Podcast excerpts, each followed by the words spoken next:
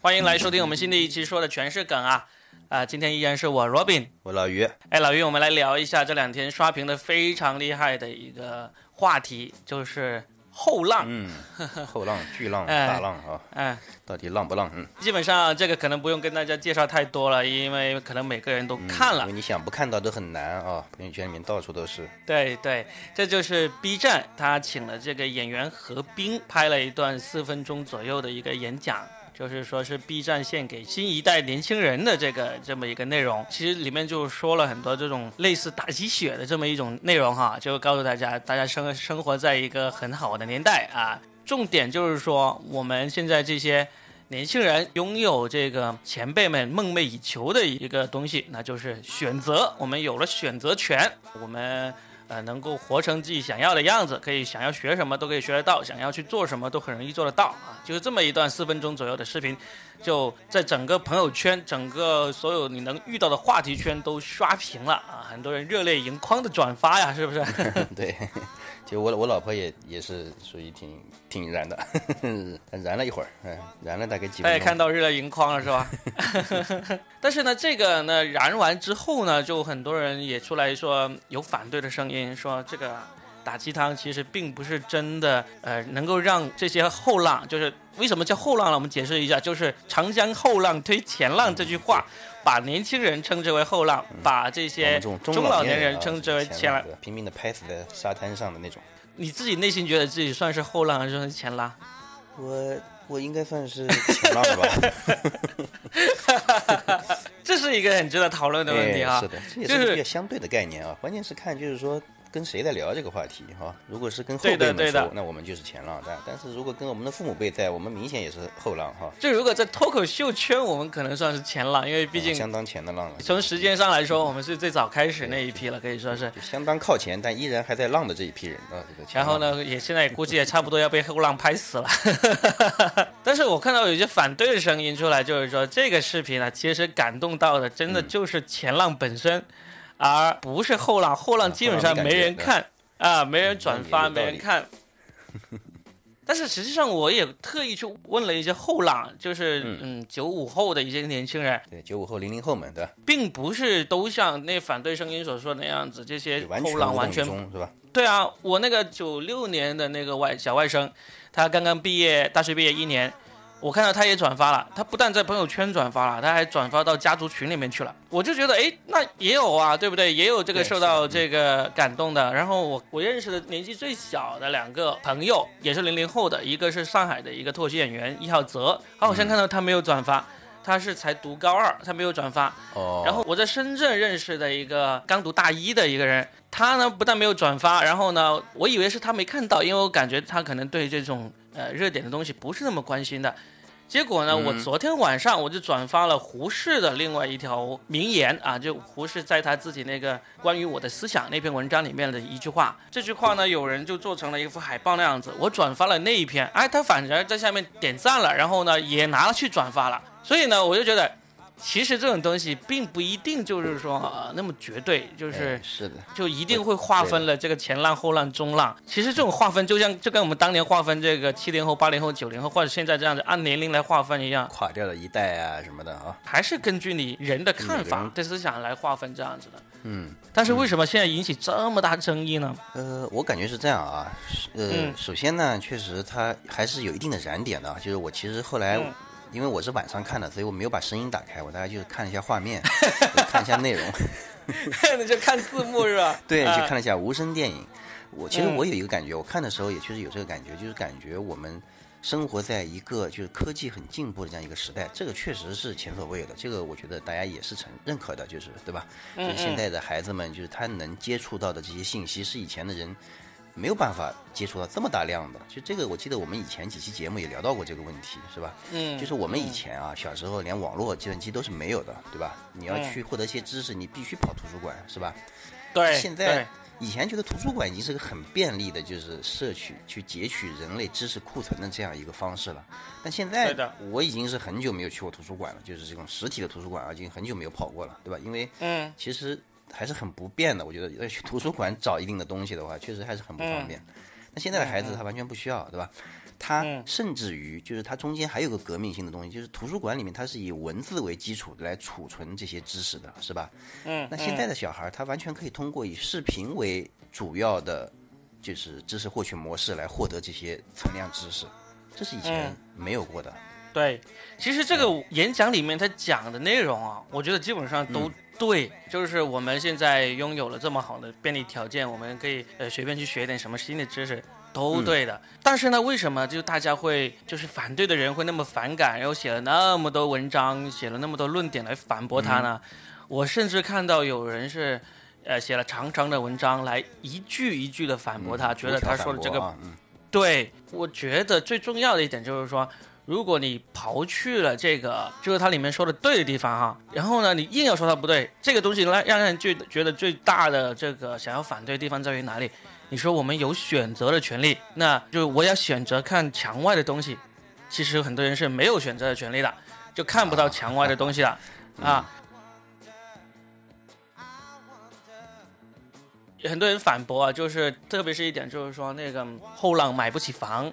啊，然后呢，前浪都是占据了这些优质资源什么之类的这些，嗯，但是我我觉得除了那一点根本性的那一点哈，就是我们没有办法呃随意的翻墙看到墙外的东西，我们很多东西呢还不能不经审查的发表出来，这个我们就没有办法深入去讨论了，因为确实现实就是这样子，对吧？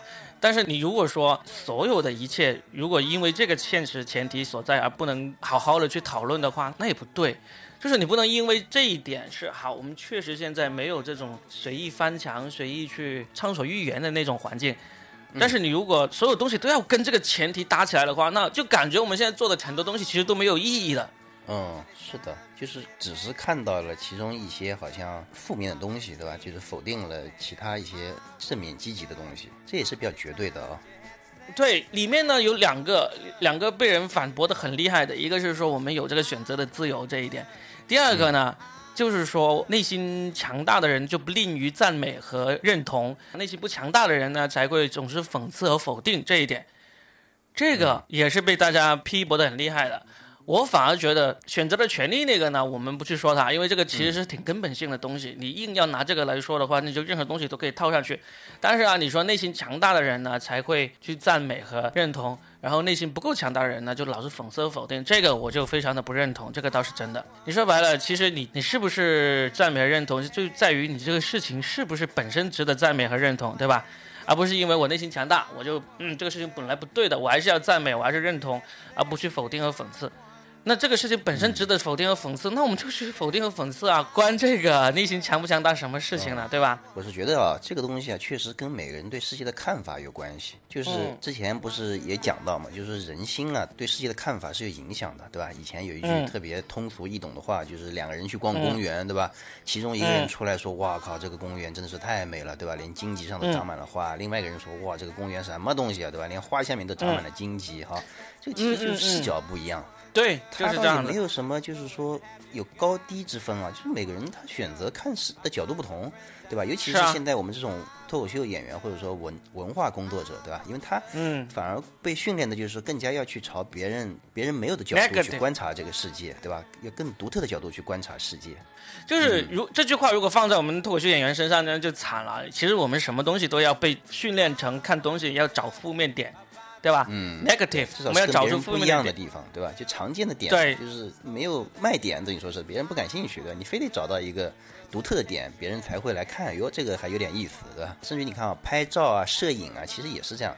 就有时候你在电影里面看到一个片段，觉得哟，这个镜头用的不错，因为它这个视角啊，以前没有人拍过，从这个角度看世界没有看到过，是吧？就是大家会觉得耳目一新啊。你举这个例子还是去找那些不同点而已，但是你做喜剧。我们是一定要找这个负面点的，就是我们一定要找出这个里面值得嘲笑、值得搞笑的地方。而这些点呢，对于当事人来说，其实就是不好的。就是例如这个人摔了一跤，对吧？他肯定不想摔一跤，他肯定摔一跤是很很讨厌的事情啊。但是你摔的一跤非常的滑稽，摔的那个方式非常的可笑。那我们做喜剧的人就会把这种可笑的点给呈现出来，是吧？就是就像我昨天看到有一个我们认识的一个电视制制作人。他女儿在公园里面摔了一跤，然后脸上都是草和泥，哭得很惨。他就对着他拍了张照片发到朋友圈，说：“哎呀，摔了好惨啊！”然后就哈哈大笑那种。作为父母来说，我肯定知道我这个孩子没有摔坏，没有摔伤。我才会有这个心情去给他拍一张照片，然后发出来。但是对于孩子来说，你看他哭那样子，你说他会喜欢这个事情吗？他会喜欢摔成这样的时候还会被人笑吗？他肯定不会喜欢的。但是旁人就会觉得，哎，好可爱啊！这个哭得梨花带雨的小孩子，就是看起来哭的那么可爱呢。对，其实这也是喜剧的一种力量啊，就是一种积极向上的一种态度。带小孩的时候，如果小孩因为因为生活当中嘛，肯定有磕磕碰碰，这个难免的，对吧？如果你真的太把他当回事，哎呀，这个怎么把我的儿子弄疼了，干什么，就特别当回事。其实小孩确实也会把这个事情放大，哈。然后你反而把他就轻轻松松讲啊，怎么又又摔了啊，怎么？就随便调侃一下，他反而觉得这不是件什么大事儿。嗯，就是这样的嘛。所以关于后浪这里面这两句引起争议最大的，其中这句就是关于赞美和那个否定这个说法呢，其实是非常的不同意的。那除了这两点，我其实觉得整一个视频还好，因为里面有很多人说到，就是你截取的那些所谓的年轻人的画面啊，其实都是那些烧钱的东西，都是精英阶层才玩得起的东西，例如什么高空跳伞啊。还有玩，呃，各种各样的那些，呃，好玩的东西啊，看起来好像朝气蓬勃。但是你说这个东西，那些普通人、朝九晚五的人，或者是那个呃农村的年轻人，其实他们都玩不起的。但是我觉得拿这个来批评呢，我觉得就不是太大意义。首先你要明白这个视频呢。它是 B 站去拍出来的，它拍出来的目的其实是为了宣传 B 站，说有一点三亿的年轻人在 B 站上面，嗯，你可以来这里一起来拥抱世界啊，看看这个外面的世界什么之类的。然后呢，因为这个视频是被央视新闻转发了，以及人民日报都转发了，相当于是官媒为他背书了的一个渠道了啊。对。就是你说白了，这个东西呢，第一个是这个一个公司，一个上市的公司，还是一个在美股上市的公司来做出的一个，可以说是企业宣传片，告诉大家我这个企业很好，我我的产品很适合年轻人。这样一个调性哦。对，你要想到这一点，这首先是这个。第二个，呃，当然，它的 B 站肯定也是因为主流官媒需要他这样做，他才会这样做。但是，你再怎么说，你就算是刨除了这个官媒这个因素啊。你任何企业，你肯定都是拍那些让人心生向往、让人觉得美好的东西出来的，对吧？就哪怕是现在玩不起，但有可能也是心里面向往一个东西，就是哎，如果有机会，我也可以去尝试一下这个东西啊，这是一种向往。它也不是说是得多少人玩得起，而且其实你看从抖音上看啊，现在玩蹦极啊什么人还挺多的啊。抖音上面各种各样的人被，对，你看到没有？被这种蹦极的工作人员推下去是吧？对，我觉得好像已经变成一个很大众化的项目了。就是说，你一定让人觉得，哎，这个东西好，我才会愿意看。我要是看你拍的都是我日常的，起来刷牙洗脸，我去挤地铁上班，买个包子在公司打卡，对，在公司打卡这种，谁愿意看啊？对不对？除非你有很强的故事性，把这种日常普通人的这种日常生活拍吃出花来，是吧？对，一口一个笑点，哎呀，那就有。对呀，所以我觉得你批评的时候，啊，这些东西都是精英阶层才能玩得起的东西。然后呢，这个这个没有拍出普通人的这个真正后浪的日常生活，那你就是真的是为了杠而杠。因为其实后面哈，昨天晚上也有人拍出来了，就把这段内容呢重新剪辑了一下，就同样的声音，然后把画面全部混剪了，把这个呃，他说这个名字是改成了前浪。啊，就是里面都是呃，现在我们在快手、抖音上看到那些很奇奇怪怪那种视频，但是点击量很高那种视频进行一个剪辑，对吧？例如说什么呃，奥利给的那个那个那个人，还有那个呃，里面那种跳舞那种东北东北跳那种什么，几个人一起跳那种怪怪的那种舞那种社会摇啊什么之类这些，都剪出来了，这个点击量也很高。怎么说呢？我我自己的感觉就是说，嗯。不管是后浪还是前浪这两个版本的视频哦，其实你只要剪辑的好，都一样是有人看的，不代表你是精英还是 草根。嗯，那就说明后期其实还是很重要的啊，后期有一个再度创作的这样一个能力，就可以把你的调性完全剪成不一样的，是吧？对呀。你而且你你就说了，这些精英阶层，就很多人也搬出以前五四运动的时候，因为这个是青年节发出来的视频嘛，嗯，所以呢，就是很多人就说，现在前浪说的这些话呢，都是在给后浪吹彩虹屁，都是在夸这个后浪，就糖衣炮弹，让这些后浪放松警惕，呃，不会去反抗这前前浪的这些，你说统治也好，还是洗脑也好，让后浪好好为这个前浪工作。然后他们就拿出五四运动的时候那些年轻人们所做的各种事情，来证明这个以前的那个后浪才更有思想，才更懂得去做自己真正想要做的事情。但是我其实觉得，你真要说出这种观点，其实也未必。因为首先，你搬出那个当时候五四运动的时候，不是刚好中国正在呃巴黎签订，不一样，其实对吧？对，对，时代背景不一样。当时是为了反反对这个帝国主义列强，让我们签这个不平等的条约，然后呢才爆发了五四运动这个事情。但是你真要说的话，能在北京参加这个运动的这些学生啊，其实也是那时候的精英阶层。你那个时候就已经有能力在北京读大学的人是什么人？真的是精英阶层才能在那里读的。你说现在大学文化那么呃，就是大学教育那么普及了，中国有那么多大学生，里面有多少是从农村出来的？那时候你说五四运动的那些学生有那么大的数量是从农村出来的吗？肯定没有，对不对？对，所以你说那时候那些那些学生才是精英当中的精英。你现在 B 站上面表现的那些被人很多人诟病的说啊，你玩的东西都是什么呃精英运动啊什么之类的，其实还真不是。里面有很多，例如它里面有出现一个博主，其实我是挺熟悉的，那个叫做飓风影视的一个一个男的，他也是一个大学生，他在大学毕业的时候呢，就跟朋友一起来拍这种视频，然后呢就已经火了，然后呢。你说他当然买这个原始的视频器材呢，也是挺花钱的。但是人家是火了之后有钱了，赚到钱了，买的设备才越来越烧钱，越来越精良，然后呢，拍的视频也越来越好。这个我没有去查这个人是不是是不是富二代啊，或者是怎么精英阶层出来的。但是我可以很肯定，这种所谓的精英阶层，就算是一个农村学生啊，他其实也不是那么难达到。一开始他可能甚至只是用手机，手机总会买得起吧，对不对？他只是用手机拍视频、剪后期，他慢慢慢慢积累起来了。他有这个能力的话，他也一样是能够赚到钱，就生活上变成这个有钱人，然后呢，事业越做越好。在现在是没问题的，在里面其实也有不少这种，例如你是玩跳伞的，玩跳伞的，你就说他一定是这个精英阶层，也也未必。你玩跳伞一次几百块钱，其实。没有那么难吧，对不对？一次就算是一两千块钱也没有那么难，你也不是天天玩嘛，天天跳着伞去上班，对吧？不是这样子，对不对？上班跳个伞啊，每次都是从顶楼走下来的。对呀，所以呢，我觉得没必要去这样杠，这是第一点。但是呢，我们为什么觉得还是想要好好说这个事情呢？我觉得很多人反感这个东西呢，可能还是在于这个前浪们啊，在这个视频里面。他真的是表现出一种，我作为一种过来人啊，我打下了江山，啊，这个江山当年是多么的惨，现在是多么的好，你们要好好珍惜。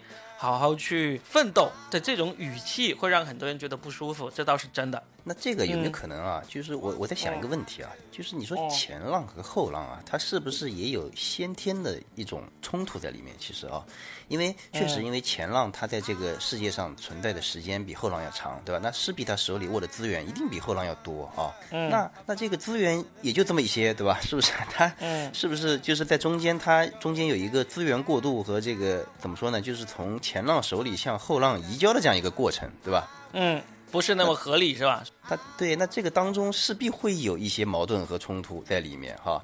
而且你你看啊，前浪在前面这么长时间，他其实已经构建了一个社会体系在里面，对吧？他有一个架构，他希望就是说后浪其实是按照他的这个架构呢，就一步一步的去获得资源，对吧？但现在呢，就是说，其实我们这个世界也面临着一些变革，就类似于信息革命啊，对吧？技术革命，对吧？后浪呢，其实他搭建了自己的一条晋升通道，他可能就绕开了你这个前浪给他规划好的这样一个游戏规则，是吧？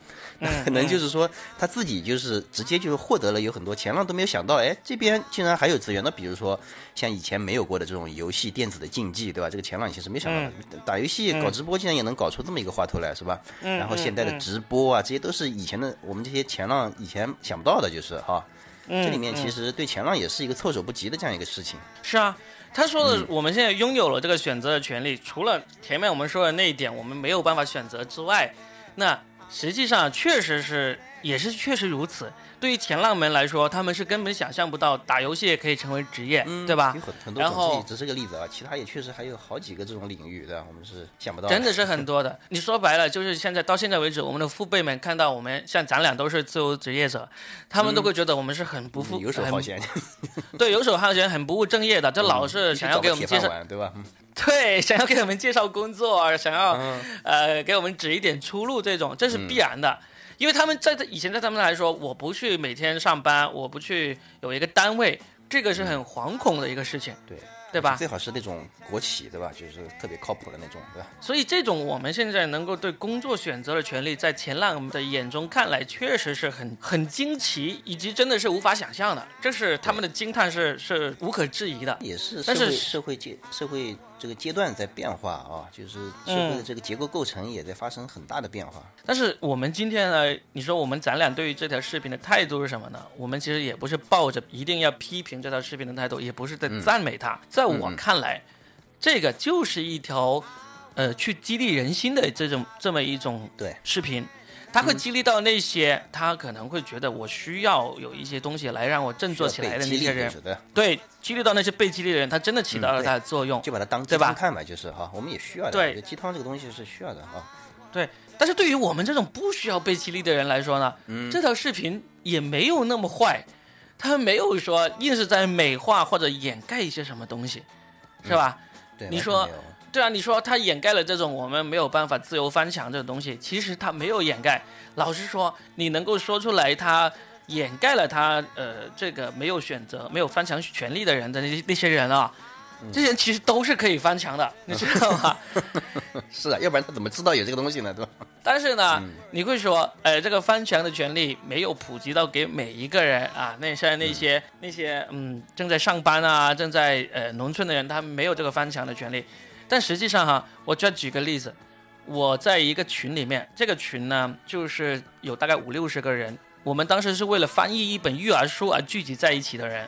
嗯所以呢，这帮人呢，全部都是懂英文，也就是全部都受过那个大学教育的。然后当时有一天，我们就谈起了翻墙这个事情，就很多人就开始抱怨说，呃，没办法翻墙，呃，不知道该怎么翻墙，从来没有翻过墙。这时候呢，里面有一个群友呢，他就是在新西兰的，他本身就是做这种网络的这个工作的，他就马上甩了一个那个翻墙的一个方式出来给我们，他给我们每一个群里面每一个人都分配了一个账号和密码。因为对于他他他来说，这个很简单的事情，然后呢，就就直接可以用了，直接可以用呢，就是通过那个服务器就出去了，就每个人都很感激他，当时还给他发红包啊、赞美啊，各种说的啊，帮了我们大忙啊，我们打开了一个新世界的大门啊，什么之类的。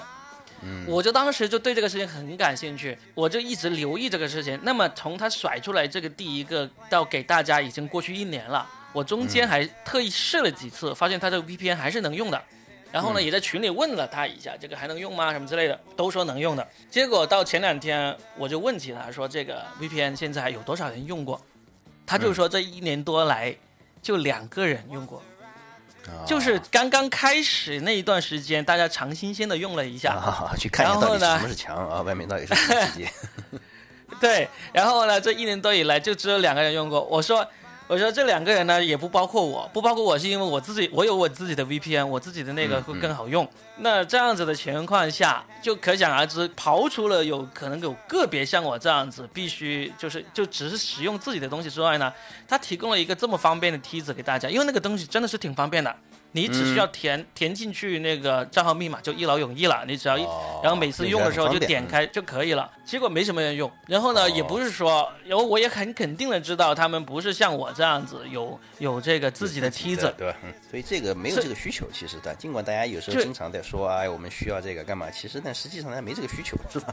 对，所以呢，不管是翻不翻墙，还是说嗯你有一些一说出来就会被封杀的论点啊，其实这也是一个选择，就是说其实是的，嗯，这个也从另一个方面来证明了，就像这个透浪这个视频里面所说的，我们现在拥有了选择的权利。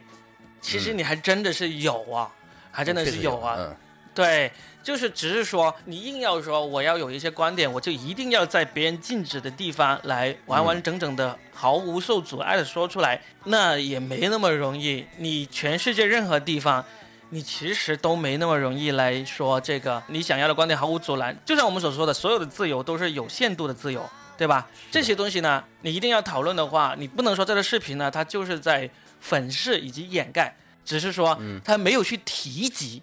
但是你不能说有一条视频能够才四分钟视频，也才四分钟视频，也不可能面面俱到，是吧？对，所以呢，我们始终的观点就是说，对于我们这些不需要受激励的人来说呢，这个视频没有那么坏，它也没有能能够起起到激励所有人的那个作用，但是它至少是造成了一个现象，就是朋友圈里面转发的确实是绝大部分都是呃年纪在三十岁以上的人，三十岁以下的人转的比较少，这很正常啊，对不对？对，你说这确实挺正常的，嗯。你说一定要分前浪后浪，就像我们刚才一开始所聊的，你说我觉得咱俩是前浪还是后浪？我们在脱口秀领域里面，我们是那个前浪，但是你说我们现在在音频领域，我们在短视频领域。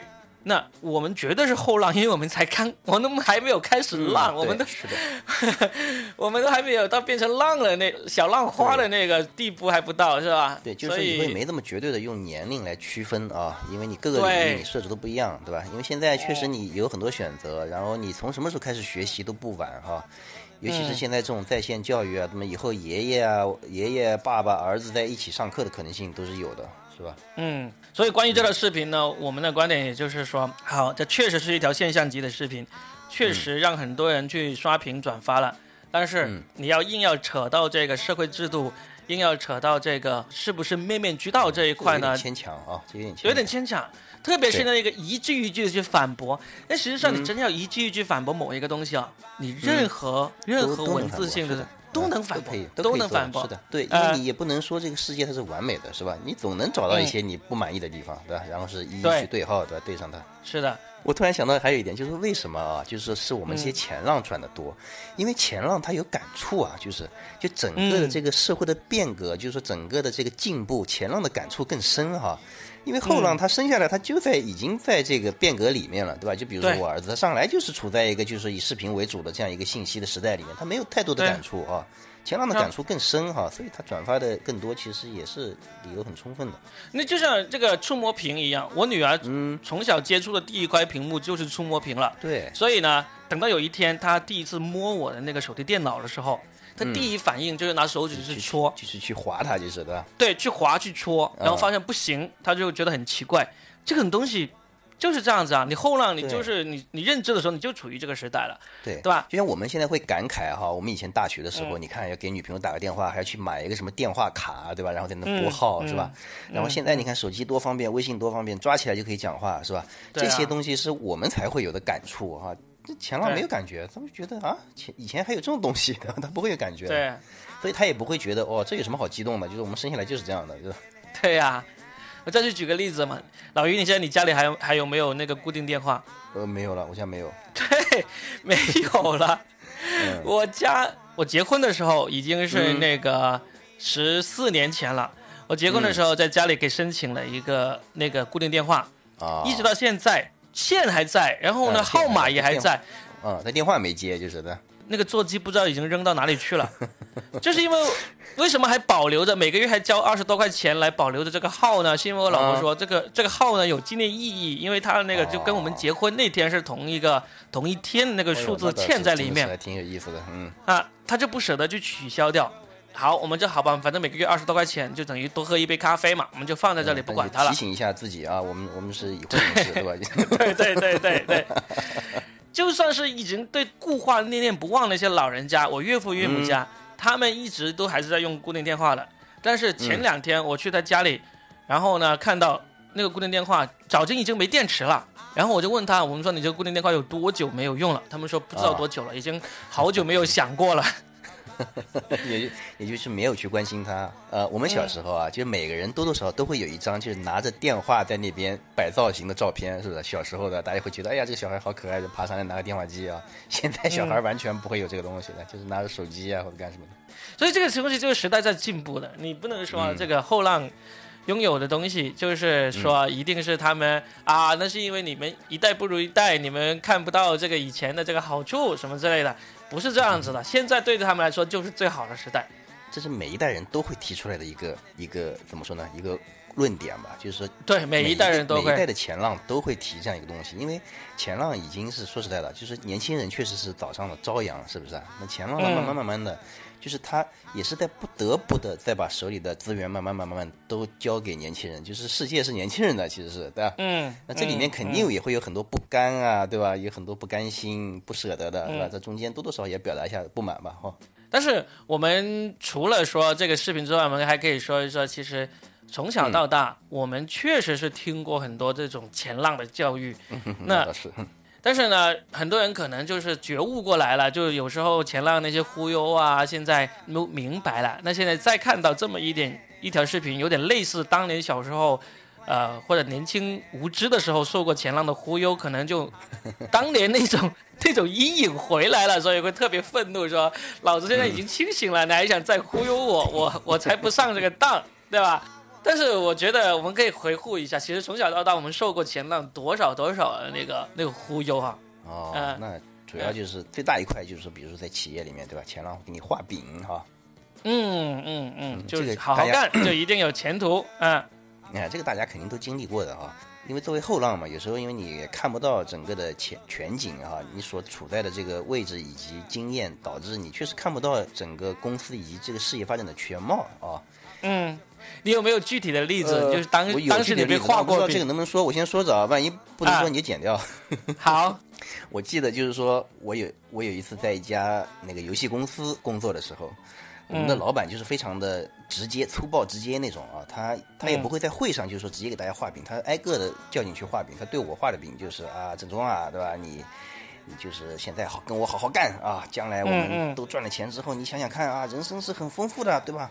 到时候我们每人叫两个妞，对吧？就双飞，多爽啊！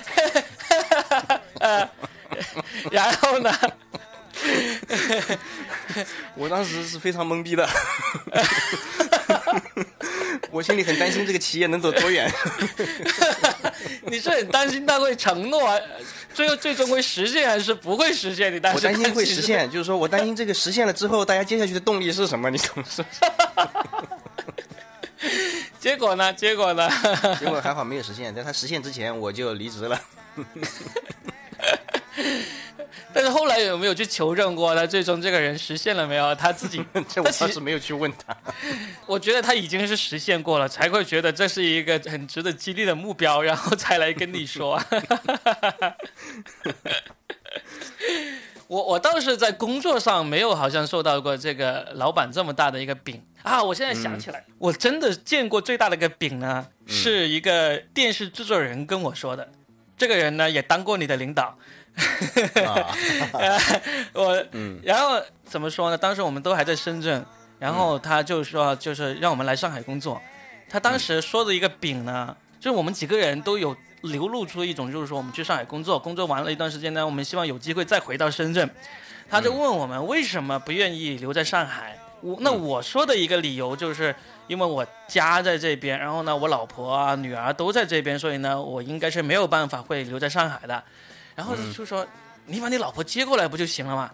我就说，嗯，我老婆不太喜欢上海，她觉得上海这个城市呢不是那么适合她。嗯，他就说，如果有一天你在我这里做到这个，能够呃离开上海，就损失就很大啊，一损失可能损失几百万、几千万那种，他就会一定来了。但是我就觉得哇，这个饼好大呀！就你当时就觉得是饼了，就是啊。对，我当时就觉得是饼了，但是也会觉得，说不定有这么一天，因为呢，是的，嗯，确实我们行业里面的人已经有人做到了这个饼了，那就是谁？那就是李诞。李诞他已经做到的，他也是从他是从北京去到上海的，嗯，那他确实现在也是，只要他离开上海，不是说离开吧，他确实在上海。对他就会损失很大，所以呢，他不会离开上海，他不会回到内蒙去。当然，他回到北京的话，可能也一样不会损失。但是再怎么说。至少他在在上海达成了他这个这么大的一个局面吧，这个是这个是真的。所以你说当时也不是说人家就是真的画饼，只是说你能力没有去到李诞那样子啊，机遇没有去到他那样子，那那没办法，对吧？确实是存在的。呃，我想到一个问题啊，就你讲的这个事情，就是你怎么来判断一个东西它到底是饼啊，它到底是画出来的饼，还是说是它是可以实现的饼？嗯，这个事情也没有定论，其实是对吧？但是如果、啊、在一个团队里面所有人都相信这个饼，那它实现的可能性是比大家不相信的可能性要大很多，对吧？对啊，所以说饼还是要画的，其实哦，除了这一点，还有一个就是像你刚才所说的，嗯这个饼在他看来是饼，在你看来，嗯，在你看来不见得就是饼嘛，对不对？对，是吧？嗯你说什么去什么双费那个老于，当时你心里面肯定想，去你的，这老子早就试过了，对吧？啊没有没有没有，对我试的是比那个呃，呃，差点差点被你把实话都套出来了。嗯抛个梗，抛个梗。我我记得啊，就是以前有人讲过这样一句话，就是说什么是嗯骗子啊，然后什么是这个企业家啊。他骗子是什么呢？就是说两个人呢都在说一个就是暂时还没有实现的东西，是不是啊？嗯但骗子呢，就是说自己也不相信，就他骗子自己不相信那个事儿，但是呢，他把你你骗的相信了，这是骗子。企业家不一样，企业家是自己先相信了，然后再来告诉你这个事情，对吧？所以说，企业家只是比骗子多骗一个人，就他自己。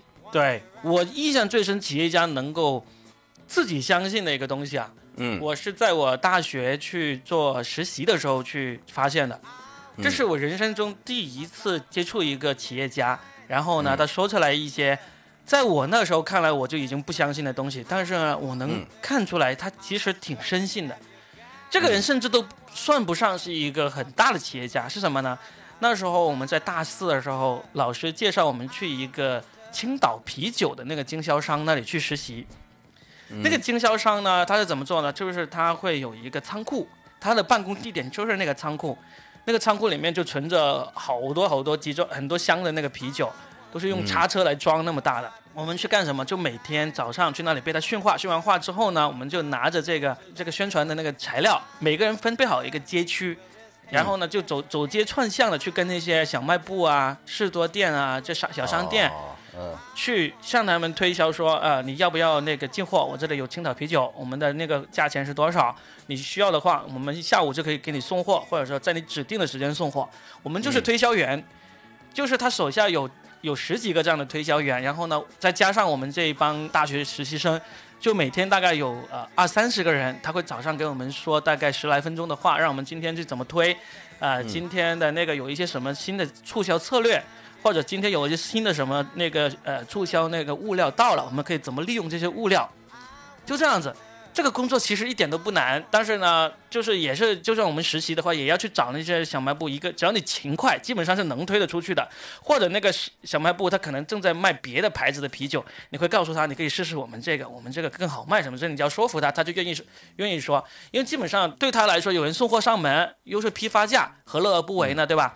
就是这么一个啤酒经销商，他在我们给我们训话的时候呢，他是打鸡血的，他是让我们相信，只要我们努力，我们是可以实现任何梦想的。嗯嗯，但是我当时我就看着他，你作为一个企业老板，你还是每天一早过来跟我们训话。虽然是我们出去跑腿，但是你也不是说你就可以啥都不干，然后呢就等着数钱的。你也是要在那里等着我们回来，然后呢根据我们的目标来分配你的车队就怎么去送货、送货的路线什么之类。你也是很辛苦的每天工作的，而且呢，我看你吃的、穿的、用的也不见得就是那么光鲜亮丽啊，你也是。只是说你有自己这么一个一个公司也在工作，你凭什么就能够相信说我们想要实现什么都努力就可以实现呢？你实现了也没有？你都没有啊！你 你当时就不相信是吧？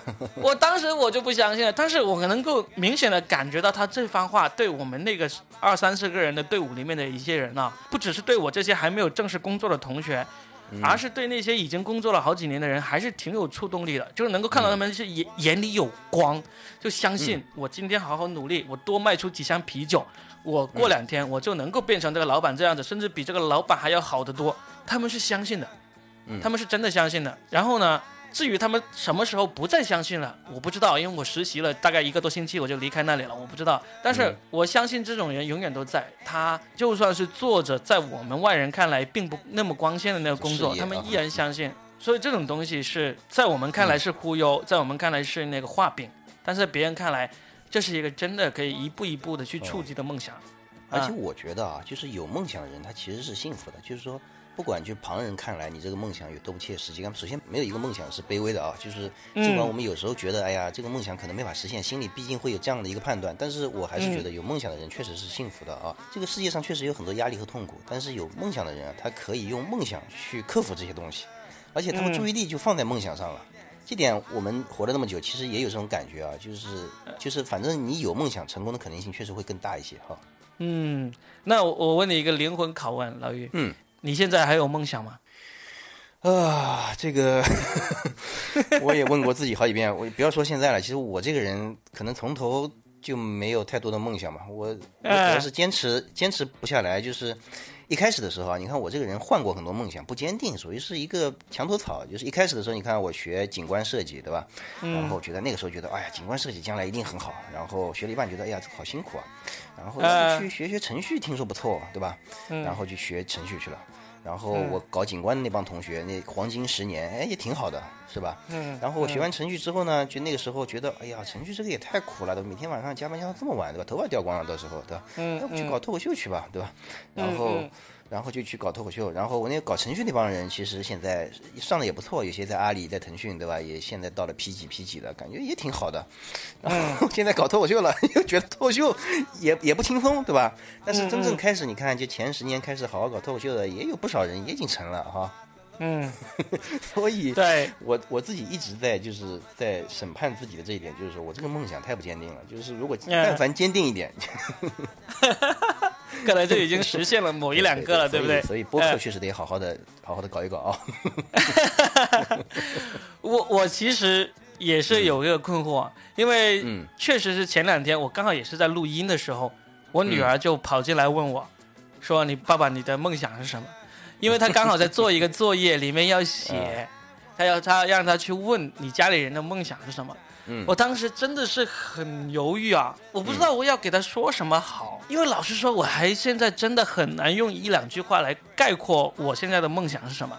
你可以说是没有，或者说是有的话，你可能没那么容易说清楚。就是我是觉得年龄的增长，它会是个比较复杂的东西，真的是比较复杂。小时候，你像我女儿那个年纪的时候，挺简单，她的梦想是变成公主啊，对，变成单纯，嗯。对啊，这个比较单纯。我还记得我小时候小学的时候，我在房间里面贴过一个画，就是我画的，就是我长大要变成什么样的人。我当时画了五六个，变成什么足球运动员啊，变成什么火箭科学家呀，这些都很清楚、很实际的。但是现在的话，真的没那么容易去说清楚。我还记得我们刚刚开始玩脱口秀的时候，我那时候跟那个二零一三年我们豆瓣脱口秀刚成立的时候，我跟程璐和梁海源。我们当时有一天喝酒，我们有说过一个就将来的一个三步走的一个梦想。其实这个梦想就是在不同规模的剧场里面去开个人专场，一个是在那种现在深圳的这种小剧场，两百多人的那种小剧场里开，然后呢，后来就去到一个一千人的剧场里面开，然后呢，再去到那个体育馆里面去开那种。你们这个梦想已经实现了，其实啊，第一步算是除了体育场是吧？那种大的几万人的那种，对，几万人那种还没有实现，千人的话，千人的话其实还没有。还没有个人专场千人的话啊，梁海源实现了，呃，我和程璐都还没有。我自己做过最大的个人专场，也就是几百人，并没有去到千人那种规模。但是，但是现在看来，其实你说它是梦想吧，也不见得就那么。大那个梦想就是说，如果我这么大那么努力，就是为了要去开这么一个千人剧场，甚至是几万人剧场的。对，现在的看法不同了，就是。就算是那时候，觉得这个吸引力很大，是吧？现在可能它的吸引力不像以前那么大。对，没有吸引力那么大，或者说，我一定要竭尽所能的去为了实现这个梦想而努力。现在呢，就是说，我说啊，我我要是做到那个呃李诞那样子，能够上上那个通告啊，能够去写写书，变成畅销书作家，其实也不错。不见得我就真的要去开一个几万人的演个人专场才是最大的梦想。所以呢，为什么当我女儿跑来问我说你的梦想是什么时候？一下子说不出来。我可以说，对，作为成年人来说，我们说这个梦想这个字啊，感觉好像是有点怎么说呢？有点矫情。就是说我有我有一定的目标，对我有目标是可以的。我目标是，例如什么时候我开那么大的专场，或者我的目标是写一本书，我的目标甚至是拍一部电影什么之类的。你这些我只敢说是一个目标，我不敢说这是梦想，因为梦想怎么说呢？梦想就真的是你为了这个东西，你真的是是一种信仰，其实是对吧？之前说的是某种信仰这种强度的东西。对啊，那那反过来也说啊，就是说，也许啊，等我们慢慢的成年人之后，对吧？就是嗯，相信的不如以前那么坚决了，就是哈。因为有了很多就是碰壁了，以及对现实的一些清楚的认识之后，没有以前这么简单了，就是。是的，嗯而且我还有一种感受啊，就是我、嗯因为我不是我在搞那个跟家里在搞那个经络馆嘛，对吧？经络馆是加盟嗯的，然后我们的总店老板就是说他给我的感觉是什么？我觉得梦想这个东西啊，成年之后你得像一个演员一样，就是说你该有的时候就要有，没有的时候就可以自由的跳进跳出。那个老板他是这样的，就是说这家店呢，呃，这家店它有一个 slogan 嘛，就是说要、要做到百城百家，就是说在全国一百个城布置一百家店，就是这样的一个目标哈、非常的也是挺远大。对于一个呃一个地方上出来的这个经络馆的话，对吧，是很远大的一个目标。然后当时这个老板他私下跟我们讲的时候，他说人要有目标啊，你不能没有目标。哪怕没有目标，你随便定一个。你比如说我的百城百家，对吧？你觉得我相信自己能做到吗？我有时候也怀疑自己不能做到呀，就他还挺挺就是 挺实际的。但是呢，就是说我得有这样一个目标，就是说我就是能让我自己相信的时候，有个东西能让我自己去追求，能追逐它，就是哈，这就有点像演员，就是你平时也不是那个角色，但是你需要自己试的时候，你可以试。嗯，得有这样的一个，我觉得成年人的目标不一样的地方在于这个地方，他可以轻松的跳进跳出。怎么说？反正我们现在不敢，不是不敢，是不愿意用梦想这个说法来、来说。我们愿意说目标，对吧？对反正目标达到了，那就是达到了；然后达不到的话，那就换一个目标呗，就是这样子。所以你看，我们这个态度就会被年轻人不耻，对吧？年轻人就觉得，我靠，你这个梦想还能随便这样的啊？这个你就是对梦想的亵渎，我跟你说。但没办法，是就是说，哎，慢慢的、慢慢变得成熟以后，就是会发生这种情况。对啊，你就像我们现在做音频播客嘛，也是一样。我也设了个目标，但是呢达不到，那我也就反正慢慢持续的做呗，对吧？我还记得我在那个、我在有一期应该是二零一九年一月一号的那一期里面，我说我给自己立个 flag，、我说呃，我希望在二零一九年把我这个专辑的那个订阅数做到五万。结果到今天为止也才三万五啊！但是啊，不管怎么样，就是说你有目标，确实比没目标要好。就是你当时定了五万，所以说才会有现在的三万多，对吧？如果你当时没有定，说不定现在连这个也没有。其实是哈，也不一定是这样。我定了是定了，其实我也努力了一段时间。但是中间我有大概在呃一九年，大概是六月到那个十一月的那段期间，嗯大概是有四五个月的时间，我基本上是差不多算是放弃了那种。所以很多时候你定了一个目标在那里，嗯，如果你是能够持续的让它一点一点的增加的话，我可以说我我说我在一九年达到五万那个订阅量，不代表这是一个梦想，就真的就是一个目标。嗯但是呢，嗯现在目标达不到，对我现在就不会给自己立这样的一个这么一个目标了，把它做到那个什么百万订阅什么之类的，我不会去设。但是呢，我知道你在放在那里走，对吧？对，朝这个方向走就是了。嗯我不去设这个太大的一个目标，因为有时候目标是一种压力。但是呢，哎，那倒是，嗯，但是不管再怎么说，我们作为成年人来说，对于梦想这个事情，其实是不太那么愿意去用这个字眼的，可以这样说。哎对，我觉得能不能这样说啊？就是说梦想它有点像是你定量的一个目标，但是呢，我们现在更愿意定向，就是对啊？我定个方向，就反正这个方向肯定是这里，对吧？但是嗯至于就是说要走到多远这个东西，我们其实也没有确定下来，就是哈，对呀、对。嗯，但方向肯定是那个方向，不会错的。是，反正我们今天从这个后浪这条视频开始聊起，也不知道嗯聊到哪里去了，反正就没方向了。对，反正就有一些这么随想吧，就是嗯所以说，因为毕竟这条视频呢，对我们的触动其实真的没那么大。我当时啊，在它变成刷屏视频之前，我就已经看到了，嗯我点开，我其实就真的就只看了前面两句话，我就关掉了，因为我知道这又是一个鸡汤式的东西，没有什么。啊，后来他。刷屏的这么厉害，我才会想好现象级的，东西了，对吧？我就说，哦我为了做节目，我总要了解这个东西，所以呢，我才把它完整的重新看了一下，还看了很多别的版本，以及看了这种批驳的文章。我觉得这个也就这样了，再过几天它的热度就过去了。那些会被鸡汤激励的人呢，他还会被下一碗鸡汤所激励；那些不受激励也能自己前行的人呢，根本就不需要这样的鸡汤，对吧？对自己会熬各种汤给自己喝，反正对，很多时候我们都是自己熬汤。我也曾经有时候有时候迷茫的时候，会跑到一些好朋友的群里面，会说：“哎，最近有没有什么鸡汤的东西可以激励一下？”嗯，我印印象中还记得，大概是大概是两三年前，我们时不时都会有人会说：“啊，有没有什么鸡汤的东西可以激励一下，说一说。”但是这种说法现在都已经好几年没有说过了，有抗药性，有抗抗鸡汤性了，已经是。嗯，对，一个是大家自己好像没有那么需要。第二个的话，其实真的需要的时候，大家也能够自己找到办法来去激励自己。嗯嗯，就以前只会喝汤，现在学会了熬汤啊。对，还学会了给别人熬汤。对，好吧，行啊，反正我们这期也不知道聊到哪里去了，我们就随意吧。啊，随意随意随缘随缘啊，聊的人随性，听的人随缘，是不是？反正也不在乎是不是真的能够达到五万订阅了。好。那行，好，我们就今天聊到这里。OK，好，拜拜，拜拜。